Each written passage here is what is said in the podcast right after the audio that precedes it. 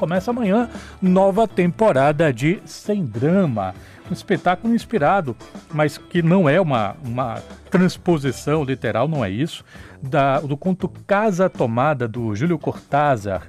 A montagem dirigida pelo Caio Rodrigo e Gordo Neto mostra os dois irmãos, que são vividos pelos próprios diretores, que percebem que o lugar onde moram está desaparecendo. Sobre esse espetáculo eu converso agora com Caio Rodrigo. Boa tarde, Caio. Boa tarde. Salve também, Gordo Neto, obrigado por ter vindo. Boa tarde. O que é, gente, sem drama? Bem, sem drama, em primeira instância, é um grande jogo.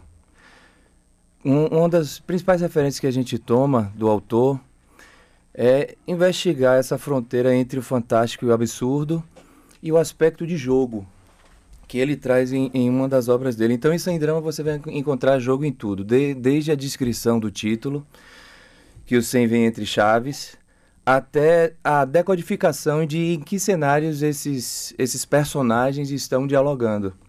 Então, isso vem da, da, da seguinte ideia: pesquisando durante a pandemia, essa ideia do jogo e do isolamento, né? De, essa fuga do estado de aprisionamento através da linguagem, eu me deparei com esse conto a Casa Tomada do Cortázar. E o que eu percebi ali, o principal traço que levou, na verdade, foi o que levou a escrever o texto dramático, é a descrição de um sonho dele, que ele tem com a irmã dele. Eles, eles estão na casa onde eles moram e a casa começa a ser tomada.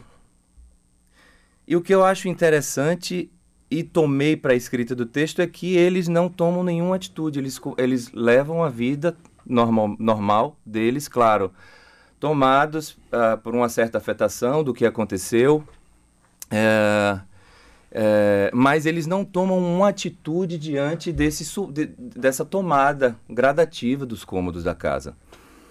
E aí isso me chamou a atenção para a escrita de uma pesquisa da, da, da transição dos espaços do drama o que é o drama, onde ele pode ser identificado, como a gente pode jogar com essa ideia de drama, o sentido popular do, do, do dramático, do melodramático. Então, na verdade, é um, um grande jogo e uma investigação entre essa relação confinamento e linguagem dentro da dramaturgia e a gente se pensando né, como artistas produzindo algo efetivo, algo de valor para a gente real que nos mantenha vivos, né? E aí, nesse caso, através da, da linguagem, no exercício da profissão do ator, da profissão do dramaturgo, do diretor, gestor da casa, porque até nisso tem jogo. A casa, você vai poder ver a peça, você vai entender. A casa é de gordo. Eu sou o autor, então na peça eu sou o personagem é autor de um texto, está escrevendo um texto. E aí ele é atravessado por essa questão que a casa começa a desaparecer e aí começa essa dialética que, que, que conversa, com perdão da redundância, que conversa com o real, né? O gordo é um personagem que é, que, que é o dono da casa e os personagens da, da trama têm uma casa e moram juntos.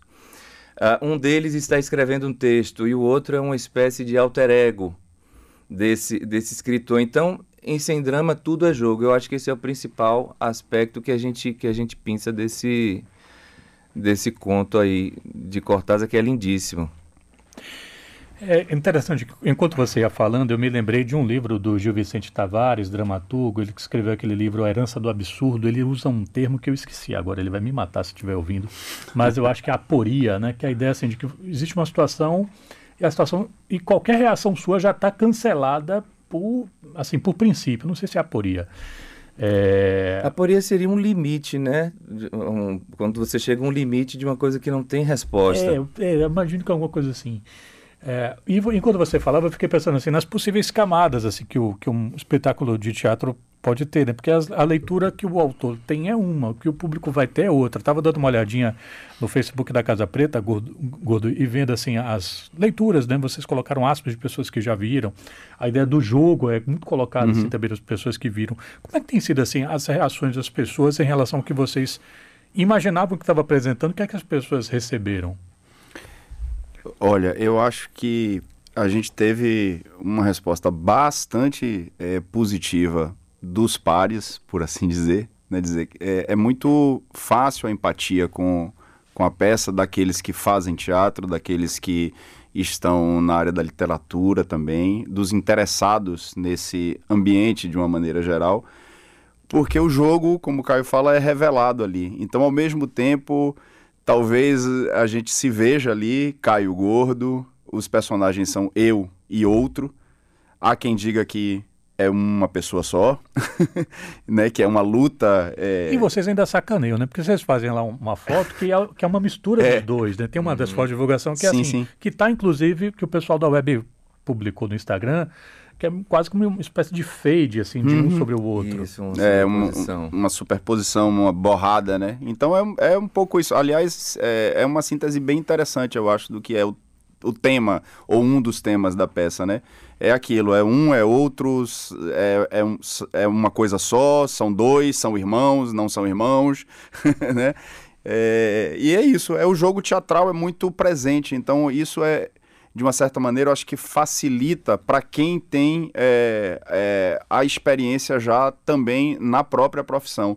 Só que, felizmente, isso tem se estendido para um público que não é, porque é, é um pouco comum isso no teatro, né? o, tem muito público que é o próprio público que consome é quem, tem, quem também faz, ou quem tem alguma relação ali mais próxima do teatro, das artes, é, os intelectuais, o, a turma do, da imprensa, os jornalistas, os artistas de uma maneira geral.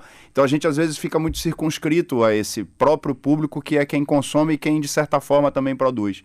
E felizmente a gente tem percebido que as pessoas que não são desse público têm ido para o espetáculo e têm conseguido lindamente trazer é, retornos para a gente muito interessantes. Então eu acho que a gente, com muito trabalho, porque foi bastante trabalhoso, de certa forma acertou, porque eu acho que a gente está à vontade em cena e o jogo teatral se revela de forma muito fluida. O quanto esse espetáculo é o que é por causa da imersão que vocês fizeram acho que foi no ano passado, entre Isso. janeiro e abril. Foi. Quer falar, Gordon? Por favor. É, eu acho que a, a gente se deu a oportunidade de, de reservar um tempo grande para trabalhar. Então a gente teve essa primeira etapa, que, é, que foi no início do ano passado. A gente trabalhou quatro meses já nessa perspectiva de entregar uma obra em progresso para o futuro que resultaria num retrabalho para uma peça. Então a gente trabalhou assim intensamente na Casa Preta durante nove meses para gerar o, o, esboço do roteiro e o vídeo quatro e mais cinco ensaiando. E fizemos temporada de dois meses e agora a gente está voltando com a segunda temporada. Então isso foi essencial porque a gente se planejou no tempo para dar para se dar esse espaço para a gente conseguir maturar. E ainda hoje a gente reconhece lugares que a gente pode explorar no jogo e, e se desenvolver dentro dessa, dessa poética de jogo, né? No, no, contato com a plateia, que ainda estão em aberto. Agora a gente tem que escolher, né? Porque senão vira um. um um poço sem fundo, mas eu, eu, eu, costumo dizer que a gente conseguiu entrar em trabalho. Aí eu acho que a obra começa a cobrar da gente. A gente começa a ver o que é que se estruturou e ela começa a cobrar é, efetivamente da gente. Eu estou lendo um livro da Lia Robato, que é coreógrafa. Ela fala, é um livro dos anos 90 que ela escreveu, é, Dança em Processo. E lá ela vai falar que o primeiro solo dela foi um solo, uma coreografia da Ian Karutska, uhum. baseada em um, um, um, conto, um texto do Domingos Carvalho da Silva, intitulado Caminho. Eu acho massa isso, assim, quando você tem uma obra de uma linguagem, sei lá, literatura, a influencia o cara que vai pintar uma coisa. Uhum. Uma pintora que influencia um cara vai fazer um filme. Ou um filme que influencia um músico. Ou um músico que influencia um ator. Quando você faz assim, quando você teve contato com o trabalho do Cortázar, né? É engraçado que a gente está falando do jogo de um cara que fez o livro O Jogo da Amarelinha, né? Então é sempre bom lembrar.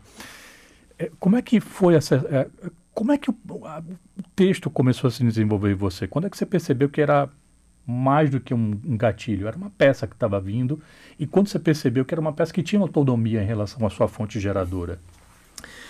Eu, eu, eu acho, Renato, que isso surge mais indiretamente, inconscientemente, pelo, pelo desejo de investigar drama e dramaturgia, né?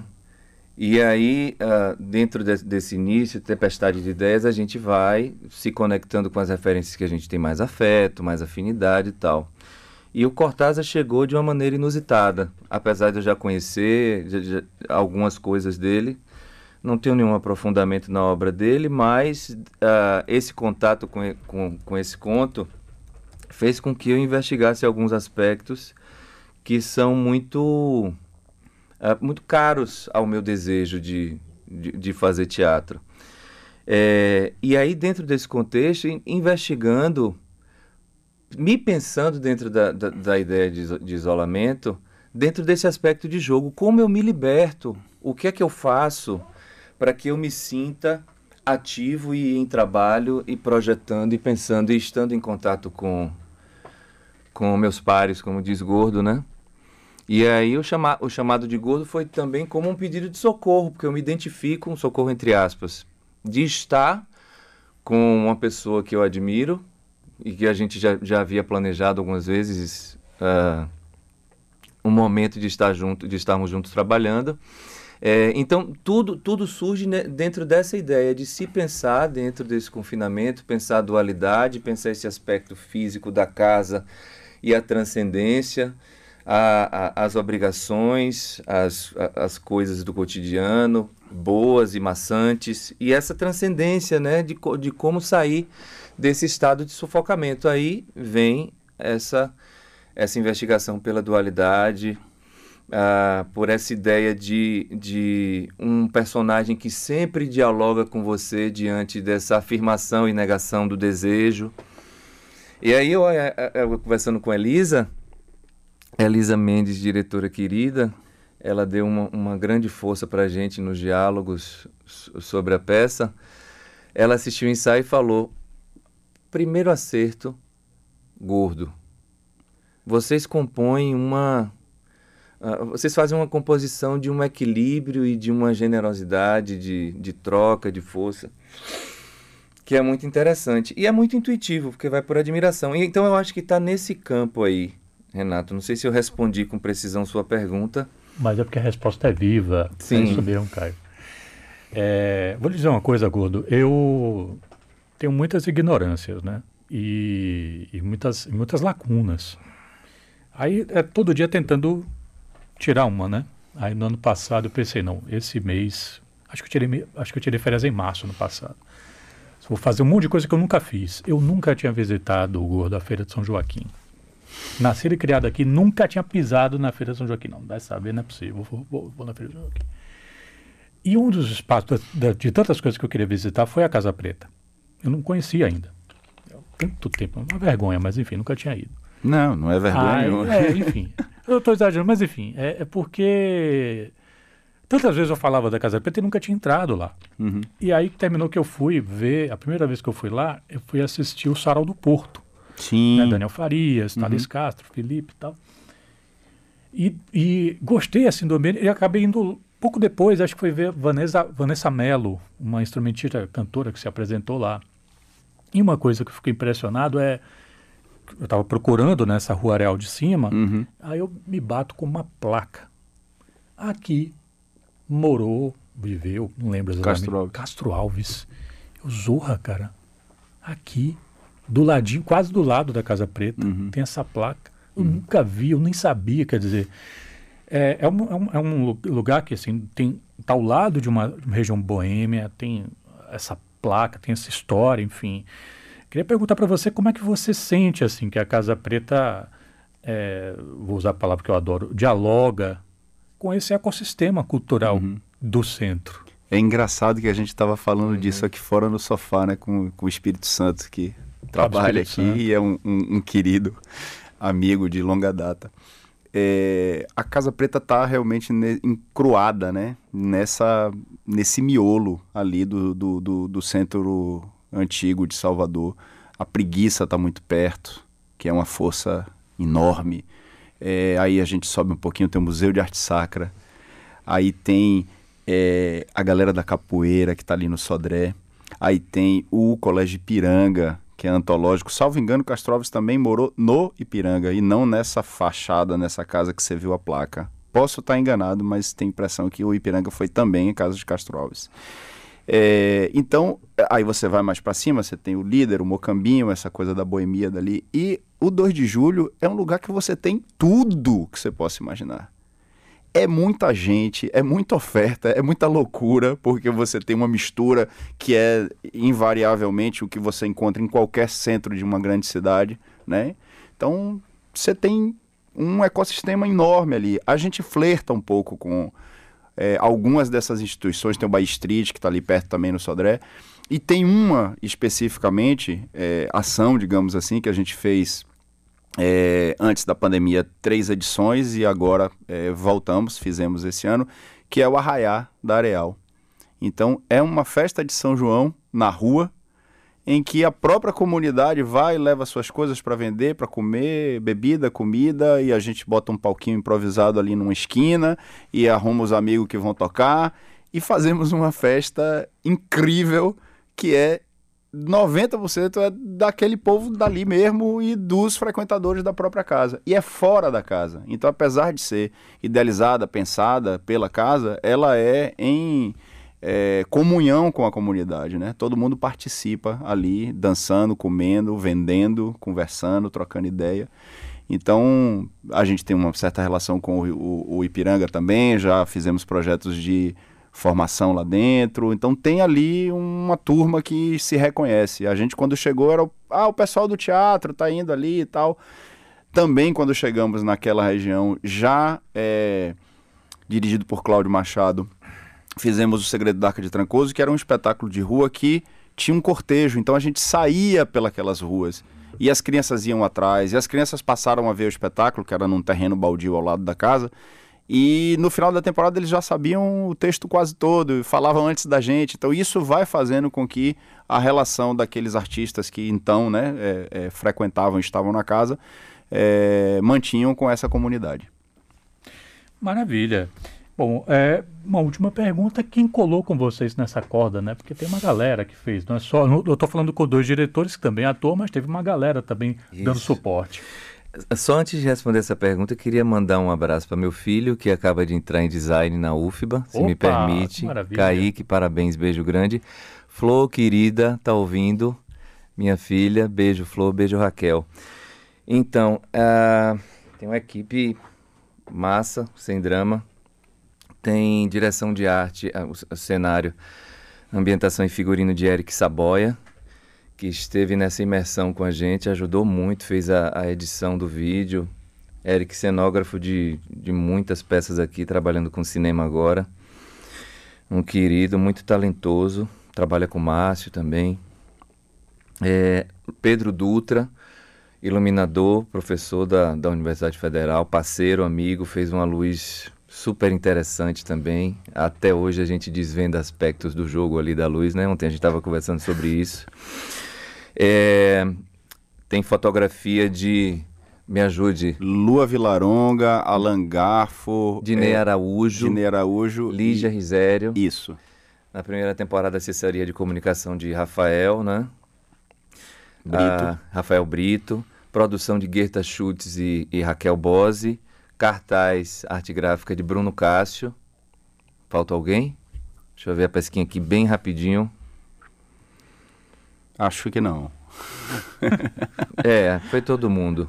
Se esqueci de alguém, desculpe. E um, um, outro detalhe, Renato, eu sempre quis muito vir aqui porque eu ouço o programa e acho muito gostoso, carinhoso, delicado e preparada a maneira que você conduz e que você conversa com as pessoas. É sempre muito, muito bom ouvir é. o programa, independente da pessoa que está aqui. Pode ser uma Yansan dançando pelo espaço, pode ser um, um, Buda, sempre tem elegância, sempre tem generosidade. Então, obrigado pela oportunidade. É verdade. É uma rádio pública. Uma rádio pública. Muito obrigado, pessoal, pela vinda aqui para falar um pouquinho sobre o espetáculo, a, é, o espetáculo sem drama, inspirado no conto A Casa Tomada do Julio Cortázar, mas que vai por outros caminhos tantos e que teve a direção e atuação de Caio Rodrigo e Gordo Neto. Muito obrigado, sucesso nessa temporada que está às sextas-feiras. Que horas? Às 19h30, todas as sextas-feiras de março e também no último é, sábado, ou seja, já no dia 1 de abril, né, cara? Primeiro sábado de abril, 1 de abril. São todas as sextas com a dobradinha no sábado, no último final de semana. Isso, todas as sextas de março e 1 de abril, sábado. E você vai, viu, senhor com Renato? Com cerveja, com cerveja. Obrigado, pessoal. Obrigado, Até a próxima. Gente.